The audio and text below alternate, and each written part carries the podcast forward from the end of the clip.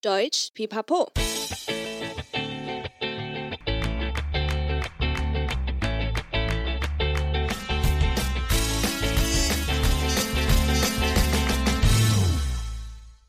Hi hi, willkommen zurück bei Deutsch Pipapo, deinem Podcast zum Deutsch lernen。欢迎再回到德语噼啪聊，最生活化的德语学习频道。我是 Bianca。今天的谚语日记要来分享姐弟之间的小故事。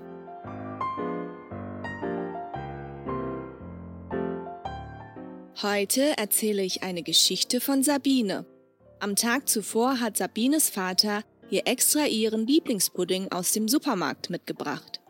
In der Schule hat sich Sabine schon den ganzen Tag auf diesen leckeren Nachtisch gefreut.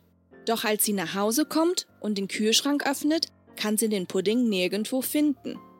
Verärgert stürmt Sabine in das Zimmer ihres kleinen Bruders und fragt, Kai, hast du etwa meinen Pudding im Kühlschrank aufgegessen? Papa hat den extra für mich gekauft. Kai guckt unschuldig und sagt, ich? Warum ich? Ich war bis gerade eben noch mit Freunden Fußball spielen. Ich habe noch gar nichts gegessen. Außerdem war Mama vorhin auch am Kühlschrank. Warum fragst du nicht Mama? Sabine kauft ihm das nicht ab und antwortet. Hör auf, dich wie ein Aal zu winden. Schau doch mal in deinen Papierkorb, da ist ja sogar noch die Verpackung vom Pudding.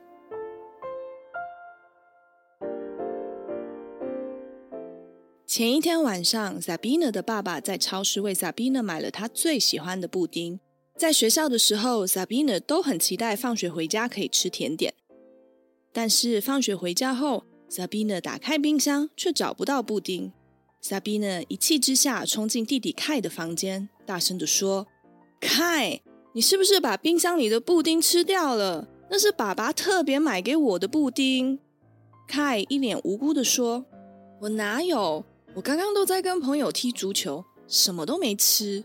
而且妈妈刚刚也有开冰箱，你为什么不去问妈妈？”Sabina 却不买单地说：“你就像鳗鱼一样蠕动，你看看你旁边的垃圾桶，还有布丁的包装纸呢。”